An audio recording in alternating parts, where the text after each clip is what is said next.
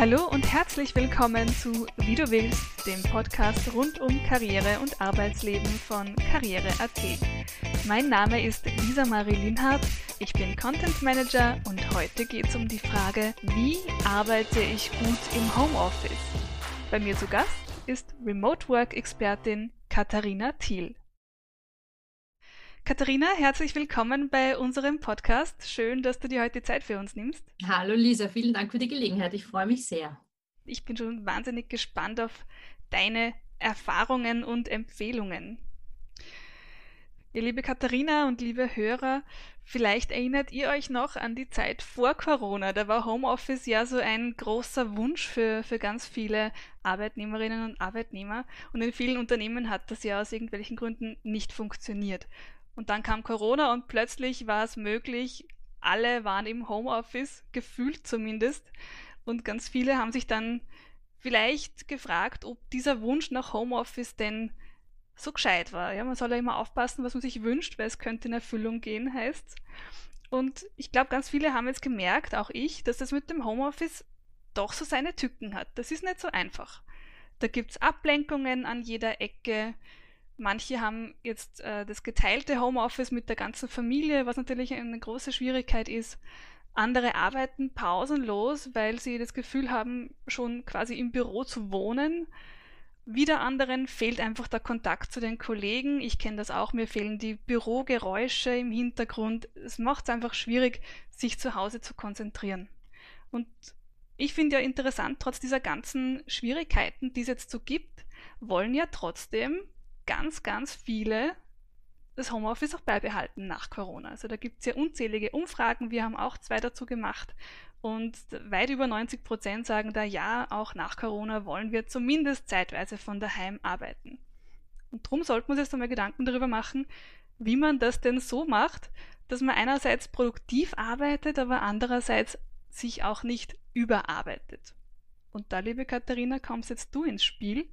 Du bist ja Remote Work Expertin und berätst Menschen dazu, wie das denn funktionieren kann. Genau. Also du hast da schon sehr, sehr viele Themen angesprochen, Lisa. Ich, ich glaube, was im Homeoffice passiert ist, ähm, sind zwei Dinge. Das erste ist eine Art Entgrenzung. Ne? Im Büro hast du ja immer vorgegebene Grenzen, wie zum Beispiel Arbeitszeiten, die üblich sind, sagen wir mal von neun bis fünf oder bis sechs, oder du hast jemanden, der äh, mit dir gemeinsam Mittagessen geht oder der dich daran erinnert, dass eine Kaffeepause vielleicht einmal was Gutes wäre.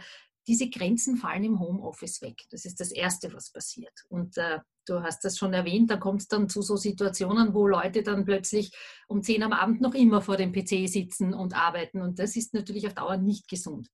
Und das Zweite, was passiert im Homeoffice oder passieren kann, ist, so eine, ist ein starkes Gefühl der Isolation. Weil man arbeitet alleine, man ist wesentlich fokussierter in den meisten Fällen als im Büro, aber man hat halt auch weniger Kontakt zu anderen Menschen. Und diese zwei Dinge in Kombination, diese Entgrenzung und die Isolation, können sehr leicht dazu führen, dass man zu viel arbeitet, ausgebrannt ist, zu wenig zurückbekommt an Energie und dann ähm, ja, auf einmal vorne in einer Situation ist, in der man nie sein wollte. Jetzt sagst du aber zu Recht, die meisten Arbeitnehmer möchten das Homeoffice beibehalten, zumindest zum Teil. Und das sagt uns ja schon, dass es da sehr, sehr viele Vorteile auch gibt im Homeoffice. Und zwar mehr, als es Nachteile gibt. Wenn man jetzt noch weiß, wie man mit den Nachteilen umgeht, ist es, glaube ich, überhaupt eine ganz tolle Sache, dieses Homeoffice und von zu Hause zu arbeiten. Aber das muss man eben lernen. Man muss wissen, wo sind die Gefahren, wie gehe ich damit um. Und wenn man das kann, dann ist das Homeoffice aus meiner Sicht äh, zu präferieren, fünf Tagen im Office gegenüber. Mhm. Da wirst du uns gleich äh, Erfahrungen aus deinem Arbeitsleben erzählen und auch Tipps geben, wie man es denn äh, für sich selbst richtig umsetzen kann.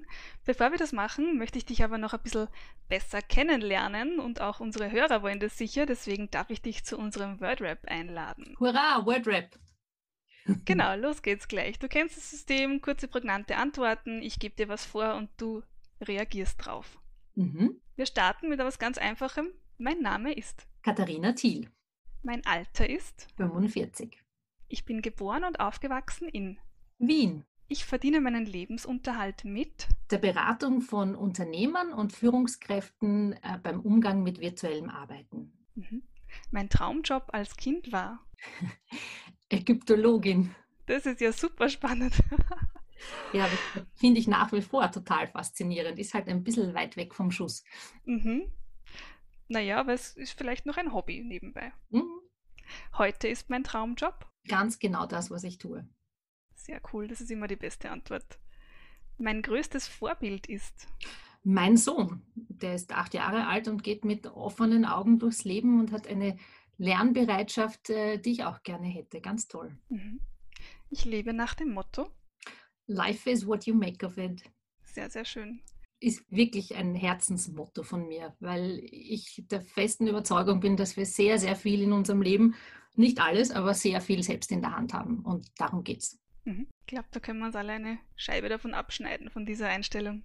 Ja, Katharina, dann würde ich sagen, reden wir über das Homeoffice. Wir nehmen diese Episode ja auch aus dem Homeoffice auf. Genau. Passenderweise, du bist bei dir zu Hause, ich bei mir. Beschreib mal unseren Hörern so deinen Arbeitsplatz. Wie sieht der aktuell aus? Also den Arbeitsplatz gibt es eigentlich nicht, weil ich selbst äh, in den kleinen Grenzen meiner Wohnung sehr viel herumwandere. Ich bin jemand, der gut arbeitet, wenn er ein bisschen einen Tapetenwechsel hat.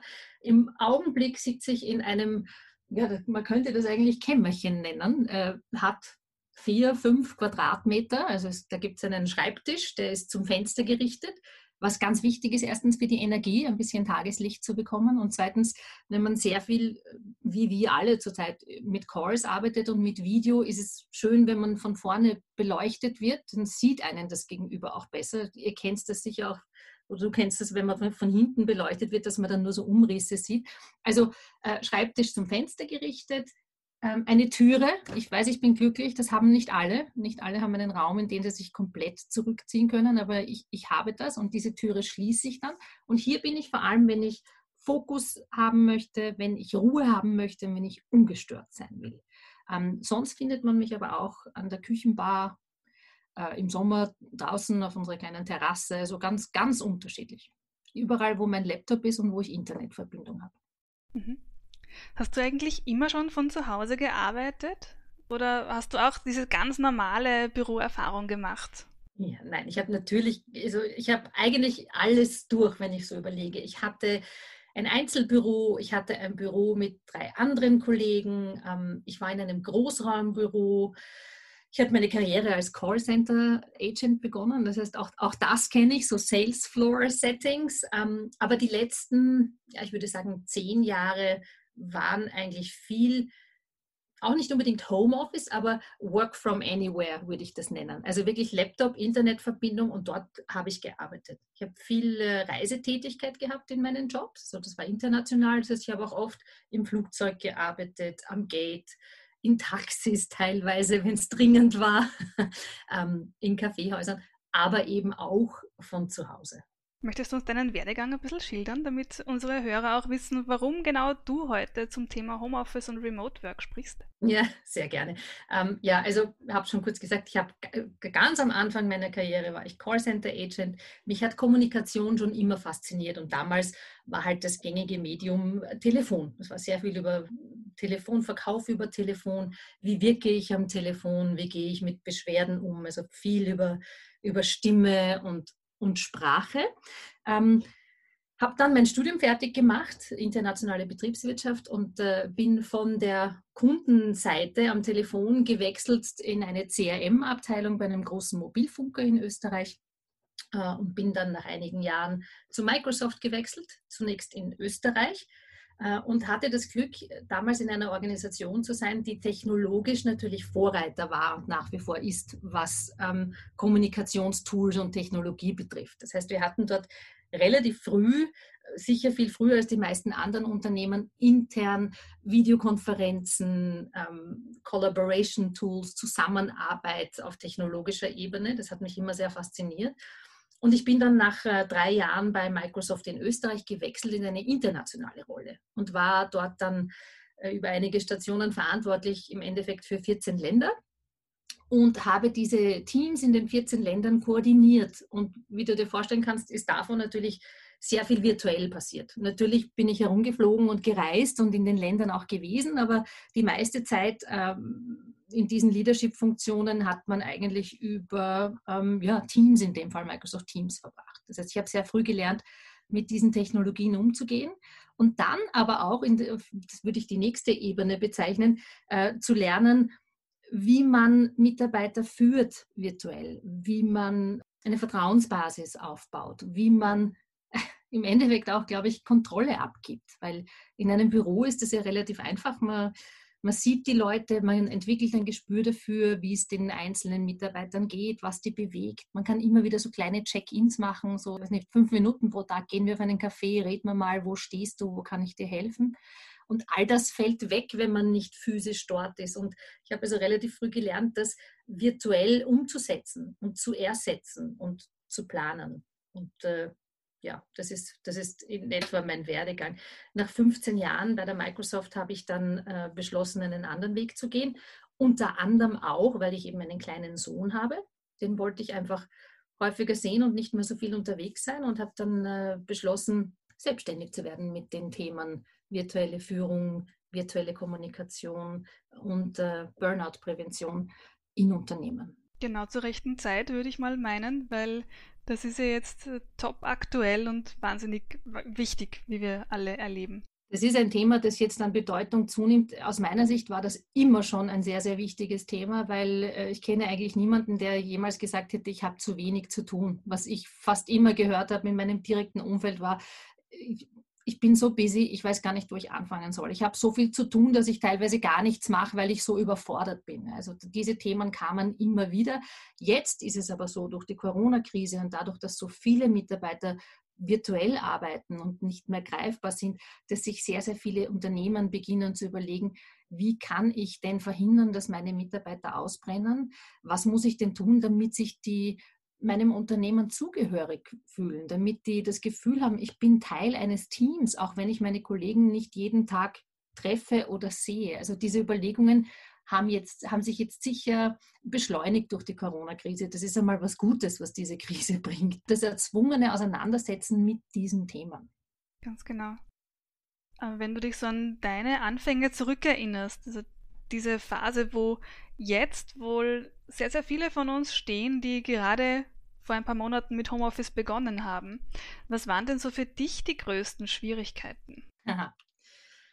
Ähm, Überforderung, glaube ich, ist das Wort, das mir da als erstes einfällt. Überforderung damit, dass ich Selbstverantwortung übernehmen musste, dafür meinen Tag durchzuplanen und all die Dinge, die irgendwie in einem Bürojob von selber vorgegeben waren, bewusst zu tun. Also ganz am Anfang haben wir schon drüber gesprochen, das ist dieses Grenzen setzen. Ja? Zum Beispiel ganz bewusst zu sagen, ich arbeite nicht länger als bis um 18 Uhr und von mir aus bei meinen Jobs war das dann so, da war sehr viel international zu tun, dann wieder von 8 bis, 20, bis 22 Uhr am Abend, aber dann nicht mehr. Also dieses ganz bewusst zu sagen, mein Arbeitstag hat so und so viele Stunden und mehr tue ich nicht weil alles, was ich mehr mache, führt nicht zu mehr Produktivität, sondern nur zur Ermüdung. Das war, das war eine der ersten Sachen, die mir, glaube ich, schmerzhaft aufgefallen sind. Also diese, dieses Planen und die Selbstdisziplin war etwas, das ich, das ich erlernen musste. Und das Zweite war die Isolation. Und das ist etwas, das man zumeist nicht bemerkt, wenn man direkt drinnen steckt in diesem viel Tun und viele E-Mails und viel Arbeit und das auch noch und Arbeitsberge, da kriegt man das gar nicht so mit, aber retrospektiv, glaube ich, ist das etwas, womit ich am Anfang sehr gekämpft habe. Dieses äh, wenig Verbindung haben und das eben erst auch wieder lernen, das ganz gezielt zu tun, auf Leute zuzugehen und zu sagen, hast du Zeit für einen virtuellen Kaffee? Können wir uns mal nur unterhalten, wie es uns geht oder was gerade los ist? Das war etwas, das ich am Anfang nicht wusste und wo ich dann bei mir selber gemerkt habe, hoppala, meine Energie geht runter. Ähm, ich hatte dann auch erste Anzeichen von Burnout. Über die können wir auch noch reden, woran man das vielleicht mhm. erkennen kann, ab wann man vorsichtig ist. Ähm, ja, und äh, habe aber sehr früh gelernt, was ich tun muss, damit ich eben nicht in so ein Burnout komme. Und ähm, ich habe das auch bei meinen Kollegen häufig gesehen. Ja. Also um mich herum gab es Leute, die an einem Tag noch da waren und am nächsten Tag dann nicht mehr. Und Wochen später haben wir dann erfahren, Burnout. Und die kamen dann auch nicht mehr oder erst nach einem halben Jahr oder einem Jahr zurück. Und als, als andere, als andere Personen eigentlich. Ja, war, war erschreckend. Und, und da war der Zeitpunkt für mich, dass ich äh, erfasst habe, wie wichtig das Thema ist und wie wichtig die Prävention ist. Äh, und auch gelernt habe, was man selber persönlich tun kann, um nicht auszubrennen. Äh, aber auch, was man auf einer organisatorischen Ebene tun kann als Unternehmen, damit die Mitarbeiter nicht in so eine Situation kommen. Ja, sehr gern würde ich da nachher noch drüber sprechen. Zum Thema Schwierigkeiten im Homeoffice haben wir auch unsere Hörer und Blogleser und Karriere.at-User gefragt, was denn so für Sie die größten Schwierigkeiten sind. Und da sind einige sehr interessante Antworten gekommen, die ich dir gerne mal vorlesen möchte. Ich mir da, Jetzt bin ich gespannt. Ja, ich habe mir ein paar ausgesucht und ich würde mal sagen, man kann sie alle unter die Überschrift Überforderung stellen. Genau das, was du gerade angesprochen hast. Und da bin ich gespannt, was du jetzt sagst zu diesen Antworten. Also eine Person schreibt da, ich habe das Gefühl, ständig in der Arbeit zu sein, kann zu Hause nicht mehr richtig abschalten. Ein anderer sagt, ich bekomme schon ein schlechtes Gewissen, wenn ich meinen Wocheneinkauf erledige und da das Firmenhandy nicht mit habe. Mhm. Ja, in eine ähnliche Richtung geht eine andere Antwort. Diese Person sagt, wenn ich am Diensttelefon nicht abhebe und nicht schnell genug auf eine WhatsApp oder Mail antworte, werde ich mit Anrufen bombardiert, was denn los ist. Hm. Dann so schreibt da jemand, man fühlt sich durchgehend von Kollegen und Vorgesetzten beobachtet und wehe, man leuchtet auf Skype nicht grün. Eieiei, okay. Ja, also das kommt mir alles bekannt vor, Lisa. Das glaube ich. Und auch die Videokonferenzen, die machen zu schaffen. Da steht täglich in mehreren Videokonferenzen zu hängen, ohne wirklich Pausen zu machen, ist sowohl für Geist als auch Körper eine komplett neue Herausforderung, die mir aktuell ziemlich viel Energie raubt. Mhm, und die Userin oder der User, der das geschrieben hat, hat auch schon selber die Lösung hineingeschrieben. Mhm. Nämlich die Pausen. Die Pausen. Das, ist das, das ist das Zauberwort, glaube ich. Ja, du, spannende, spannende Themen und ähm, keine unbekannten Themen. Ja. Mhm. Zum Abschalten können. Ich kenne das so gut, weil man kann halt nicht abschalten, wenn man sich nicht abgrenzt. Und dieses Abgrenzen ist etwas, was für manche leichter ist und für andere schwieriger. Manche sagen, okay, ich habe für mich definiert, mein Arbeitstag beginnt um 9, endet um, um 17 Uhr, danach klappe ich den Laptop zu und hinter mir die Sinnflut. Viele können oder wollen das nicht, weil sie wirklich äh, mit Energie bei der Sache sind, weil sie eine Aufgabe fertig äh, machen wollen, weil sie eine, eine gute Verbindung zu dem Unternehmen haben, weil sie, weil sie weitermachen wollen. Das ist, das ist okay, für die ist das schwieriger. Äh, und dann gibt es noch einen dritten Grund, warum das schwierig sein kann oder einen weiteren Grund und das ist, dass Leute aus diesem Privatleben den Übergang ins professionelle Leben nicht schaffen, weil es keinen Ortswechsel gibt. Das sind so die, die, die Klassiker, die sitzen äh, beim Frühstück mit der Familie, trinken einen Kaffee und daneben steht der Laptop und irgendwie soll man dann den Laptop aufmachen und auf einmal im Arbeitsmodus sein. Ähm, schwierig bis unmöglich. Aber auch da gibt es Tipps und Tricks, die ganz einfach sind, wie man sowas schaffen kann. Also das Erste beim, beim Abschalten oder Abgrenzen, äh, was man sich wirklich sagen muss, ist, man kann nicht länger als zehn Stunden produktiv sein. Das geht nicht. Das schaffen die besten Leute nicht. Ja? Und zumindest nicht auf Dauer. Das heißt, wenn man sich abgrenzt und abschaltet, dann tut man erstens sich was Gutes und zweitens auch der Sache was Gutes. Weil wenn man jetzt eh schon bis elf am Abend an einem Problem gearbeitet hat, wird dann die zwölfte Stunde auch nicht die Lösung bringen, sondern man legt sich hin, entspannt sich, Ahnung, Netflix, ein Gläschen Rotwein, ein, ein, eine gute Unterhaltung mit jemandem außerhalb des Business-Kontexts und dann wacht man nach einer entspannten Nacht auf in der Früh und dann hat man die Lösung zu dem Problem. Wie oft ist mir das schon passiert, dass ich stundenlang über irgendwas drüber kauere, es geht nichts weiter, dann mache ich eine gute Pause, setze mich ausgeschlafen wieder hin und dann geht's. Das heißt, man kann sich wirklich vorsagen, ich tue mir etwas Gutes, ich tue der Firma etwas Gutes und ich tue meinem beruflichen Erfolg etwas Gutes, wenn ich mich abgrenze, wenn ich Pausen mache oder äh, zumindest Arbeitstage habe, die nicht 12, 13 Stunden lang sind. Ähm, zu diesem Umsteigen von, von Privat auf Business, da gibt es ganz tolle Sachen, wie, ich weiß es nicht, ziehen Sie sich so an, ähm, als würden Sie ins Büro gehen, ja, und dann setzen sie sich, verabschieden sie sich vielleicht von ihrem Partner, von ihrer Katze, von, von ihren Kindern und dann sind sie im Büro und dann arbeiten sie aber auch. Oder äh, sie gehen eine Runde um den Block herum, so wie wenn sie ins Büro gehen würden. Das mache ich ernsthaft in der Früh, jeden Tag, ich ziehe mich an, ich gehe eine Runde und dann komme ich nach Hause und dann ist meine Arbeitszeit. Also da gibt es Methoden, um damit umzugehen. Das ist ein super toller Trick und da wird man auch gleich frischer im Kopf, oder? Wenn man mal draußen ist. Genauso ist es, Lisa. Sauerstoff, äh, kopffrei, setzt man sich ganz anders hin, als wenn man die drei Meter von der Küchenbar zum Tisch äh, geht mit dem Kaffee in der Hand. Ja? Das ist eine, wirklich eine mentale Umstellung. Das funktioniert besser. Mhm. Das zweite Thema, das du angesprochen hast, ist das, oder das die deine User angesprochen haben, ist das Thema schlechtes Gewissen. Diensttelefon läutet, man traut sich nicht einmal mehr einkaufen gehen, man hat das Gefühl, man muss ständig auf grün sein. Äh, in den meisten Fällen, die ich erlebe, ist es eine Diskrepanz zwischen der Erwartungshaltung, die man an sich selber hat und der Erwartungshaltung, die der Chef oder die Chefin tatsächlich haben. Und mhm. das kann man oder soll man überprüfen. Und da hilft ein einfaches Gespräch, wo man sagt, du, wie ist denn deine Erwartungshaltung? Weil ich habe gerade zwei Kinder hier zu Hause. Ich muss das Homeschooling auch noch irgendwie unter einen Hut bringen mit meiner Arbeit. Können wir eine Vereinbarung treffen? Wie zum Beispiel, die drei Stunden am Vormittag bin ich verfügbar, dann habe ich eine Stunde Pause für die Kinder, dann wieder so und so viel Zeit verfügbar. Das lässt sich alles vereinbaren und ab dem Augenblick, wo das definiert ist, ist das schlechte Gewissen auch nicht mehr da, weil dann gibt es eine klare Vereinbarung. Und ich erlebe das sehr oft, dass es an genau diesen Vereinbarungen fehlt und dass man sich dann selber einen immensen Druck macht, der gar nicht notwendig wäre und der in vielen Fällen auch gar nicht erwartet wird vom Vorgesetzten. Also da wäre mein Tipp an diese Userin oder diesen User, gehen Sie auf Ihre Führungskraft zu, sprechen Sie das an, sagen Sie, was Sie leisten können in dieser ganz besonderen Zeit und treffen Sie eine Vereinbarung. Ja, und wie du auch schon gesagt hast, fixe Arbeitszeiten oder zumindest grob definierte Arbeitszeiten, Pausenzeiten vor allem helfen da ja auch, weil es kann ja nicht sein, dass ich um 6 Uhr am Abend den Wocheneinkauf erledige und dadurch das Gefühl habe, ich müsste jetzt eigentlich arbeiten und im Büro sein. Irgendwann hört es ja mal auf auch. Irgendwann hört es auf, aber wenn es nicht klar definiert ist, verstehe ich sehr gut, dass man dann ein schlechtes Gewissen hat, weil man es ja nicht weiß. Und dann hat man so dieses Gefühl, na, ich sollte eigentlich und sollte ich nicht doch. Und was denkt sich jetzt mein Chef? Und wenn ich jetzt nicht abhebe, ich will ja nicht als faul wahrgenommen werden oder als nicht arbeitswillig. Aber wie gesagt, ansprechen, klar definieren.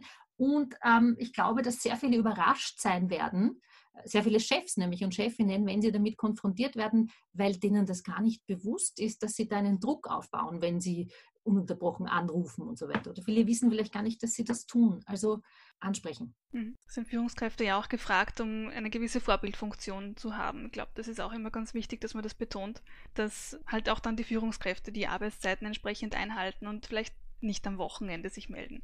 Genau, die sind absolut Role Models. Also ich äh, habe mit einer Führungskraft gearbeitet ähm, in den letzten Wochen, die mir Dinge gesagt hat, wie an meinem Wochenende arbeite ich, ich mache das gerne, mich erfüllt mein Job mit Leidenschaft, schicke dann auch sehr viele E-Mails hinaus. Ähm, aber meine Mitarbeiter ähm, müssen da ja auch nicht darauf antworten am Wochenende. Ich erwarte das ja nicht. Und dann war meine Frage, und wissen das die Mitarbeiter auch, dass es diese Erwartungshaltung nicht gibt? Und dann hat diese Führungskraft kurz nachgedacht, hat gesagt, nein, eigentlich nicht. Äh, schreiben eh immer alle brav zurück. Ja? Und das auf Nachfragen hat sich herausgestellt, das waren dann natürlich Familienväter, äh, Alleinerzieher, also Leute, die am Wochenende sicher was anderes zu tun gehabt hätten, aber diese Erwartungshaltung erfüllen wollten, die gar nicht da war. Gut, der hat das dann kommuniziert. Am Montag, Teammeeting, hat klargestellt, dass, was die Erwartung ist, wann die Erreichbarkeit gegeben sein soll, wie jeder arbeiten soll und äh, ja, läuft viel besser. Also ja, Role Models, absolut als Führungskraft. Mhm. Jetzt hast ja schon einige Tipps gegeben zur Abgrenzung, eben das, das Anziehen, als ob man ins Büro gehen würde, dass man mal eine, eine Runde um den Block geht, dass man wirklich das Haus verlässt, wie wenn man eben zur Arbeit gehen würde, finde ich, sind ganz, ganz tolle Tipps. Ich habe da auch noch einen Tipp für diejenigen, die kein eigenes Bürozimmer zu Hause haben, äh, nämlich, dass man sich den Arbeitsplatz quasi in eine Kiste reinpackt und halt immer in der Früh den Arbeitsplatz aufbaut und am Abend den auch wieder wegräumt, damit man nicht ständig den Computer zum Beispiel im Blick hat. Aus den Augen, aus dem Sinn. Das funktioniert wirklich. Also das kann ich auch nur jedem empfehlen. Schauen, dass man es nicht den ganzen Tag sieht, die Arbeitsgeräte und das, was einen ans Office erinnert. Kann ich nur unterstreichen, finde ich, ist ein ganz, ein ganz ein schöner Tipp. Ähm, hat noch einen Vorteil, nämlich, dass man dann, wenn man zum Beispiel ähm, Mutter oder Vater eines kleinen Kindes ist, dass man dann nicht am nächsten Tag seine Unterlagen beschmiert, zerrissen, angemalt oder in verschiedene Räume verteilt äh, vorfindet, sondern dass das auch alles seine, seine Ordnung hat. Ja, das gefällt mir sehr gut, Lisa. Mhm. Jetzt hast du schon einige Male das Thema Kinder angesprochen. Du kannst da auch aus eigener Erfahrung sprechen. Hört man das, dass ich Mutter bin? ja, durchaus. Aber es ist sehr positiv, weil das heißt, du kannst auch aus eigener Erfahrung erzählen, wie das denn ist, wenn man ein betreuungspflichtiges Kind zu Hause hat und gleichzeitig im Homeoffice arbeitet und Homeschooling machen muss. Wie regelst denn du das? Ähm, bei mir funktioniert das sehr gut, weil mein lieber Sohn, der mittlerweile acht ist, ähm, das seit langen, langen Jahren gewohnt ist, dass bei uns von zu Hause aus gearbeitet wird. Der Oskar hat schon als Vierjähriger sich ein Headset aufgesetzt und äh, auf einer alten Tastatur herumgeklimpert und hat zu mir gesagt, Psst, ich bin in einem Conference Call. Also er kennt es sehr gut. Ähm, auch hier, so wie mit den Führungskräften, geht es um Vereinbarungen, um klare. Das ist jetzt natürlich, wenn ein Kind unter drei Jahren alt ist, funktioniert das nicht. Ja? Also auch da weiß es aber, wann es eher ruhig sein sollte und wenn nicht. Aber ich würde sagen, ab vier Jahren kann man das äh, mit Kindern auch gut machen, eine Vereinbarung zu treffen. Bei mir lautet die so, dass wenn an meiner Türe ein Stoppschild hängt, also ein tatsächliches schönes, großes, rotes Stoppschild, das wir auch gemeinsam ausgemalt haben, äh, dann darf er nicht anklopfen und nicht laut sein. Und ich sage auch vorher, wenn ich in Conference Calls bin, das funktioniert mit ihm sehr, sehr gut. Also es geht auch hier um Erwartungshaltungen und diese ganz klar definieren, dann funktioniert das. Natürlich ähm, ist gerade das Thema Kinderbetreuung ein sehr, sehr heißes jetzt. Ich glaube, dass das ähm, mit Ende des Lockdowns dann für alle wesentlich leichter wird, wenn die Kinder wieder in Betreuungsstätten sind. Aber für die Zeit jetzt, glaube ich, geht es auch darum, dass man Kompromisse macht, ähm, wenn man äh, einen Partner hat, der miterzieht und sich das aufteilt. Und das kann man. Also man kann sich die Wochenpläne anschauen und sich überlegen, wann brauche ich Fokuszeiten, wann bekommst du Fokuszeiten äh, und wann äh, und wer hat wann die Kinderbetreuung über. Ähm, das Zweite, was ich gelernt habe, punkto Kind und Karriere, ist, da gibt es einen schönen Spruch, der heißt, Perfect is the enemy of good. Perfektionismus kann schädlich sein. Und gerade wenn man viele Spielfelder hat, wie Familie, Beziehung, Kind, ähm, sich selber nicht vergessen ja, und, und Beruf, überall kann man nicht perfekt sein. Und es ist vollkommen okay, wenn das Kind einmal nicht vier Vitamindosen pro Tag bekommt und die Äpfelchen geschält sind und aufgeschnitten, sondern wenn man halt einmal eine Pizza bestellt, weil der Tag hektisch ist, ja, oder ein Fertigessen macht, das ist alles in Ordnung. Deswegen ist man noch lange keine schlechte Mutter. Also Kompromisse, Planung, Abstimmung und Erwartungshaltungen, würde ich sagen. Also wirklich wie im normalen Arbeitsleben auch. gilt auch fürs Familienleben. Ja, ja, in dem Fall ja, weil natürlich die Grenzen so fließend sind und weil das eine ins andere übergeht. Ja. Und was von Berufsseite noch dazu kommt, ist, da findet gerade ein Kulturwandel statt. Als ich begonnen habe, virtuell zu arbeiten, war es undenkbar, dass irgendwo im Hintergrund etwas Privates zu sehen ist oder dass da mal ein Kind durchläuft. Erinnern wir uns alle an diesen, ich glaube, britischen Professor, der das ah, Fernsehinterview mhm. gegeben hat, wo hinten dann die, die Mutter des Kindes reinkam, weil das Kind in seinem Laufwagen, also das war ein Skandal, ein Aufschrei. Ja? Alle haben das als etwas ganz Besonderes gesehen. Jetzt eineinhalb Jahre später, wenn da hinten jemand durchs Bild geht, na klar, wir sind im Homeoffice. Ja. Also das hilft schon auch, dass es dass es da einen Kulturwandel gibt in dem, was akzeptiert ist und was nicht. Und ja, mein Gott, wir sind halt alle Privatmenschen. Also dieser, mhm. dieser Perfektionismus muss nicht sein. Absolut, ja. Für alle, die dieses Video nicht kennen, ich werde den Link einfach in die Show Notes reingeben. Es ist ein also wirklich ein wahnsinniges Video. Wenn man sich das jetzt ansieht, eben wie, genau wie du sagst, mit diesem Hintergrund, dass das jetzt ja eigentlich normal ist und dann sieht man, wie die reagieren, als ob die Welt zusammenbrechen würde, nur weil da halt das Kind reinspaziert. Mit vollem Elan und voller Freude, ja. Und er reagiert nämlich gar nicht. Ja? Also er bleibt sehr, total professionell, spricht weiter in die Kamera. Es war ja ein Live-Interview ne? und im Hintergrund wird versucht, die Situation noch irgendwie zu retten. Wäre das heute, traue ich mich zu wetten, würde der sagen, eine Sekunde bitte, sich zu seinem Kind umdrehen, das organisieren und dann wäre er wieder voll zurück beim Interview. Also andere Zeiten, ja, obwohl es wirklich erst kurz her ist. Ganz genau. Ja, weil die Welt hat sich einfach wahnsinnig schnell zum Teil auch zum Guten verändert, muss ich sagen, weil jetzt, da sitzt halt dann einmal der Sohn beim Chef am Schoß während einem Videocall. Ja, ist halt so. Stört ja nicht. Ist halt so und es gibt halt mehr zu regeln als nur die Arbeit. Das ist so, das ist ak zu akzeptieren. Es gibt, glaube ich, noch einige wenige Führungskräfte, die das nach wie vor nicht gerne sehen, aber auch da, glaube ich, beginnt das zu bröckeln und ein bisschen mehr Empathie äh, kommt in die Unternehmenskulturen hinein. Ich muss sagen, ich finde das auch ganz sympathisch, wenn man mal die Führungskräfte oder die Kollegen auch als, ja, als Eltern sieht und wie die mit ihren Kindern umgehen. Das ist ja irgendwie auch Teil ihrer Persönlichkeit. Und ich finde, das bringt einen auch näher, wenn man da so ein bisschen Einblick ins Privatleben bekommt. Absolut, weil was da passiert, ist, dass man sich verletzlich zeigt im Endeffekt. Ja, man zeigt eine Seite von sich, die halt im Büro an normalerweise nichts verloren hat und man zeigt eine Seite von sich, die die man sonst nicht gezeigt hätte. Man lernt sich besser kennen, man hat mehr Verständnis füreinander und das ändert dann auch natürlich was am Teamzusammenhalt, ganz deutlich. Nächste Woche geht es dann weiter mit Teil 2 dieser Episode. Da sprechen Katharina und ich dann über die drohende Burnout-Gefahr im Homeoffice und über die Rolle der Führungskräfte beim Remote Work. Das hat mich sehr zum Nachdenken gebracht, retrospektiv, was ist denn da schiefgelaufen und woran hätte ich es erkennen können. Und wenn einem sowas passiert, dann schaut man sich natürlich auch selber ganz genau an und überlegt sich, bin ich gereizter als sonst? Schlafe ich schlecht? Kann ich aufhören, ans Büro zu denken? Ähm, fühle ich mich leer? Fühle ich mich noch verbunden dem, was ich tue oder nicht mehr? Bin ich häufig zynisch? Und da habe ich erkannt, ich bin an der Schwelle zu einem Burnout selber. Ich hoffe, ihr seid wieder mit dabei. Ich freue mich auf euch.